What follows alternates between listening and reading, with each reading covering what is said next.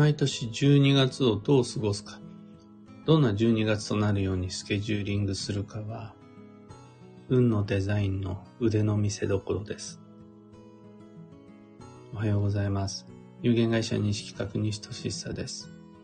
発行から20年、累計8万部の運をデザインする手帳、有機暦を群馬県富岡市にて制作しています。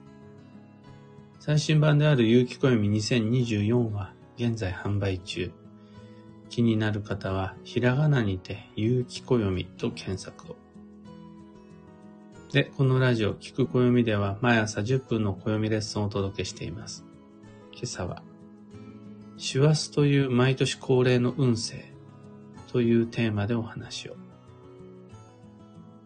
師走といえば、去年も一昨年もその前も、なんなら僕たちが生まれる前から、毎回毎回なんとなく気ぜわしくなり、バタバタする1ヶ月です。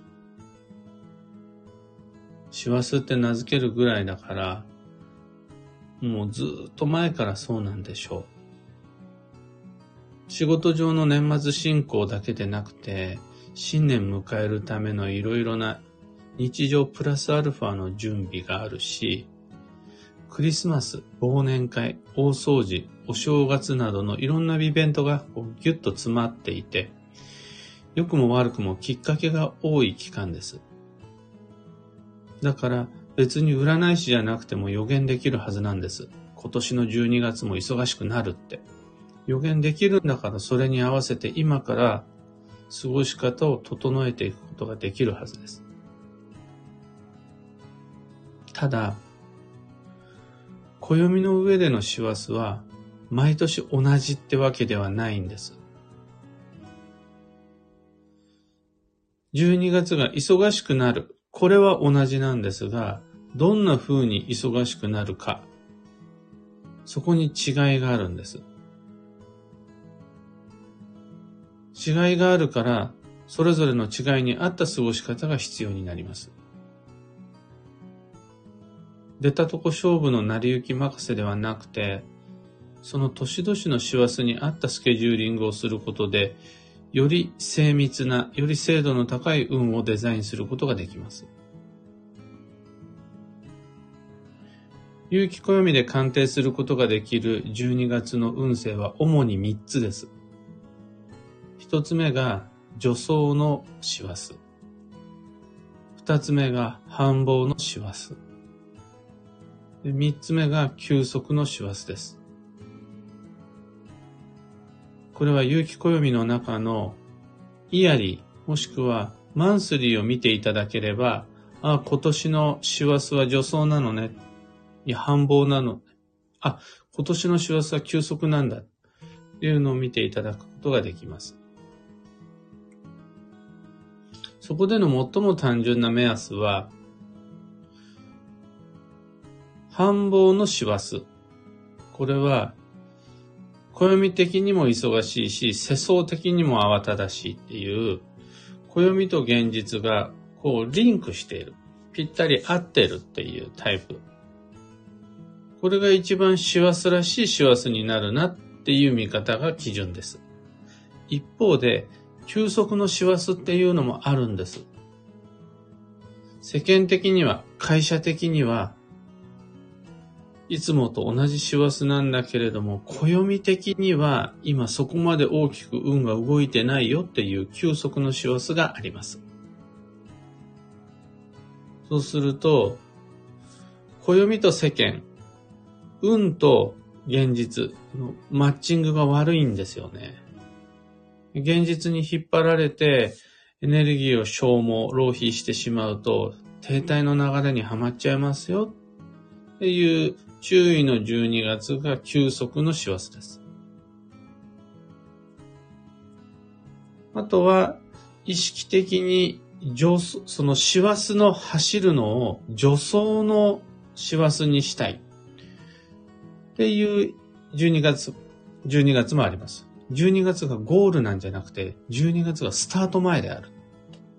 この幸せの様々なバタバタ感を利用して運を勢いづけて助走にして変えていきましょうっていう、そういうあの、ちょっとセーブする。全力疾走してしまわないで、その未来を見越して師走を使っていくという助走の師走があると。この3つを見ることができれば、いつもと違った12月の予定を立てることができるし、12月に向かった準備を進めることができるし、そういういつもと違う12月を過ごすことができるようになるっていう感じです。もう少し詳しくそれぞれの3つの過ごし方をご紹介すると、助走の師走ですが、新春の1月が本番。そこが一番充実するようにいろんなイベントで勢いをつけていきましょうと。何のための忘年会ですか？何のためのクリスマスですか？となった時に、あ、もう1月の仕事、1月の交際をより充実させるためにそれらのイベントを使っていきます。みたいな感じです。次に、繁忙の師走ですが、暦的にも現実的にもその忙しさがリンクしている。合ってる。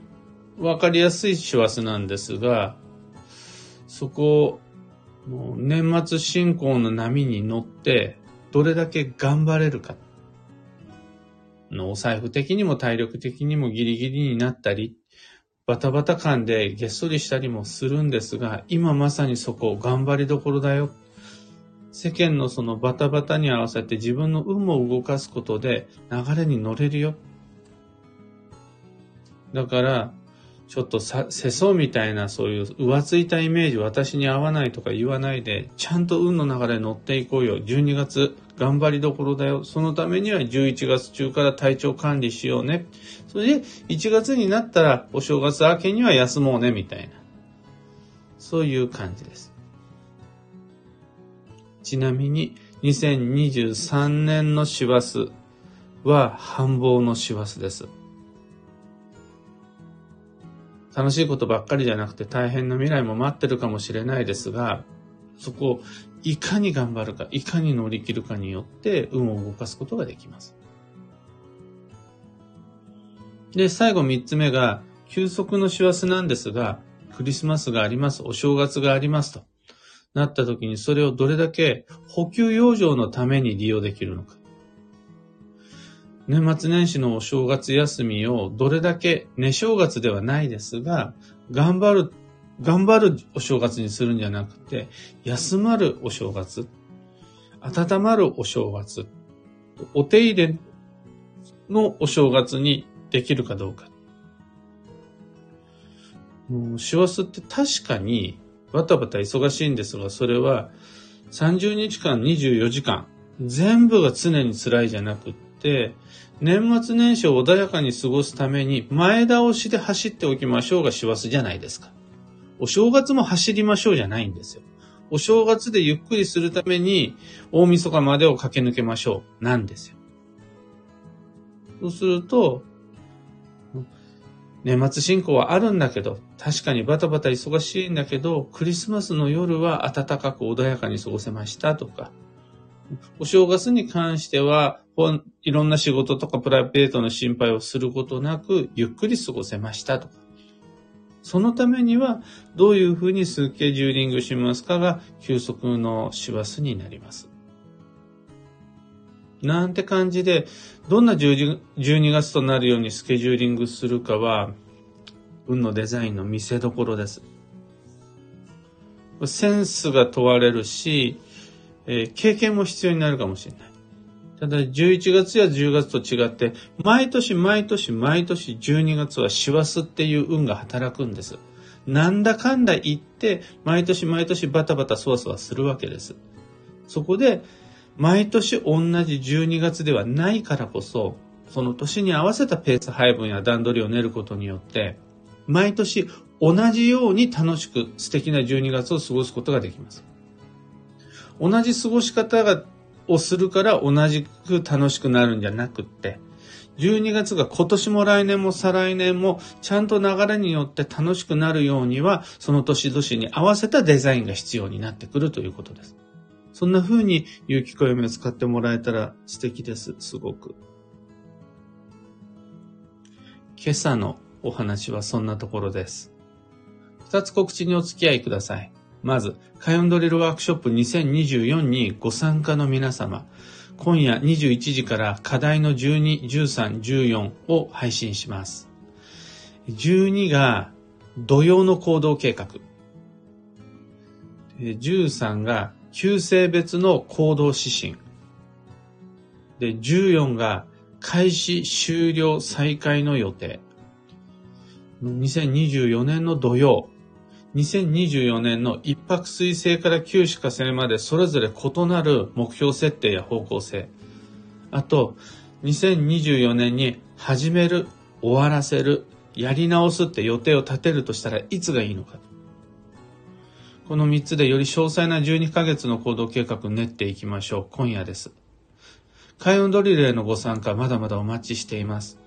課題の1だけでも十分元は取れるので、迷わずお申し込みください。次に、東京鑑定会に関して、12月27日がカレンダーの上での最後の機会となります。午前午後ともに空きがあります。開運ドリルも東京鑑定会も詳細とお申し込み窓口はこの配信の放送内容欄にリンクを貼り付けておきます。あと業務連絡が一つ、ゆきこよみのオンラインサロンである運をデザインする暦ラボのメンバーの皆様、忘年会のご参加者様、狙い撃ちで、の詳細ダイレクトメッセージをお送りしています。これ、その忘年会なんですが、日付と場所、料金、あの、回避とかはそんな心配してないんですが、ドレスコードとプレゼント交換があるんですね。そのくだりだけは、早めにチェックして準備を進めておいてください。さて、今日という一日は2023年11月28日。28日で合ってる。28日火曜日。助走の11月も今日入れて残り9日間となりました。僕の話なんですが、せっかく立てた忘年会の予定が早速インフルエンザの影響で一つ中止になりました。で、二つ目もどうなるかなっていうのが、あの、参加者はインフルエンザになってないんですが、そのお子様、ご長男がインフルエンザになって、家族誰かがインフルエンザになったら順番的には別の家族がその先に待ってるじゃないですか。どうなんかなみたいな感じになりつつはあります。でもこれ全部想定内です。この助走の11月は変化修正の時です。変更した先にあるのが本当の偶然の必然です。だから、もう一発でフィックスして、それをもうこだわって堅くなに貫こうと頑張るんじゃなくて、流れに合わせて何度か予定を変えたり、戻したりしながら本当のゴールを目指すのが助走の11月となります。幸運のレシピはイクラ。今が旬の鮭、イクラ、どっちも吉です。赤が吉です。お寿司でもいいし、丼でもいいし、筋子で一杯やるのもいいし、あの、おむすび、大好きです。鮭、イクラ、おむすび、どれもありです。最後に、今日のキーワードは、収穫、成果を手に入れる。その心は、他人の手柄にただただ乗りしちゃうのは危険です。例えば、誰かが作ってくれたご飯をただ食べるだけ。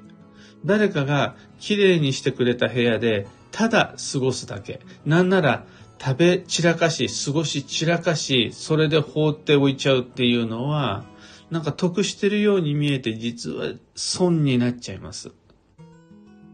誰かが作ってくれたんだったらお礼が必要です。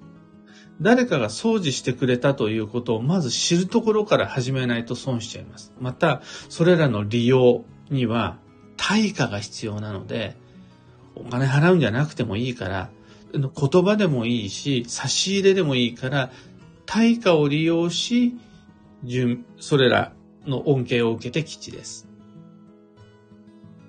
以上、迷った時の目安としてご参考までに。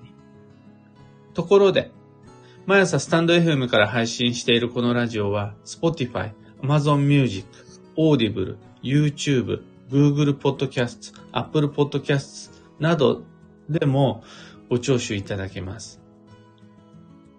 普段自分が使っているアプリ、メディアの中で、聞く暦見つけていただいて、フォロー、チャンネル登録していただけると嬉しいです。それでは、今日もできることをできるだけ、西企画、西俊久でした。いってらっしゃい。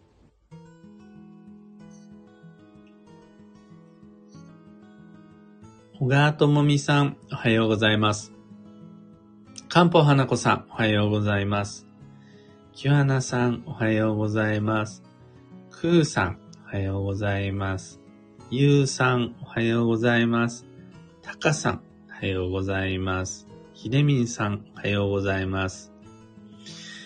今日のみんなの街の空模様は、おおむね晴れ。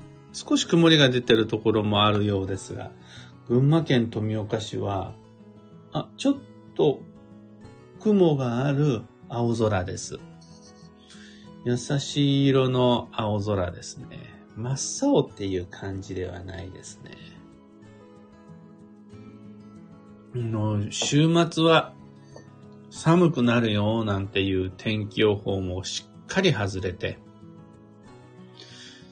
土曜、日曜日と、まあなんなら昨日月曜日も暖かい日が続いてますね。僕としては寒くなると言ってたからすごく警戒していたんですが、ウォーキングにちょうどいいようなそういうお天気でした。冬のウォーキングすごいおすすめです。キーボードさん、エヌシャンティさん、アルココさん、マーチさん、ミカさん、ハナさん、マイクさん、カヨさん、キミコさん、おはようございます。いつもありがとうございます。ミカさん、早めに始めた今年の大掃除ですが、今朝のお話を聞いてますますやる気が出ました。良い休息の12月になるように残りの11月の毎日も張り切ってコツコツお家を片付けようと思います。もう、どんな12月になろうが、クリスマスは余裕を持って楽しみたいじゃないですか。どんな12月であろうが、おせちを食べる時までバタバタしてたら、どんなに豪華立派で美味しいおせちも、やっぱ味わかんないですよね。あとは、初夢だって、寝るから見れるんで、寝れないようだと初夢見れないし、あとやっぱり忘年会もそう。忙しすぎて、疲れすぎて、忘年会ができない。もしくは、行っても楽しめないっていうのと困るわけです。そうするともう分かってるんだから、12月は師走になるっていうことが。そうすると、11月からやっておけることはあるはずだし、1月になってからやればいいこともちゃんと考えられるはずなので、そこら辺はもう本当にね、のやるかやらないかだけというか、こんなにデザインしやすい未来って他の月ないので、まああるとしたらゴールデンウィークぐらいゴールデンウィークは毎年、毎年もうゴールデンウィークだなって思います。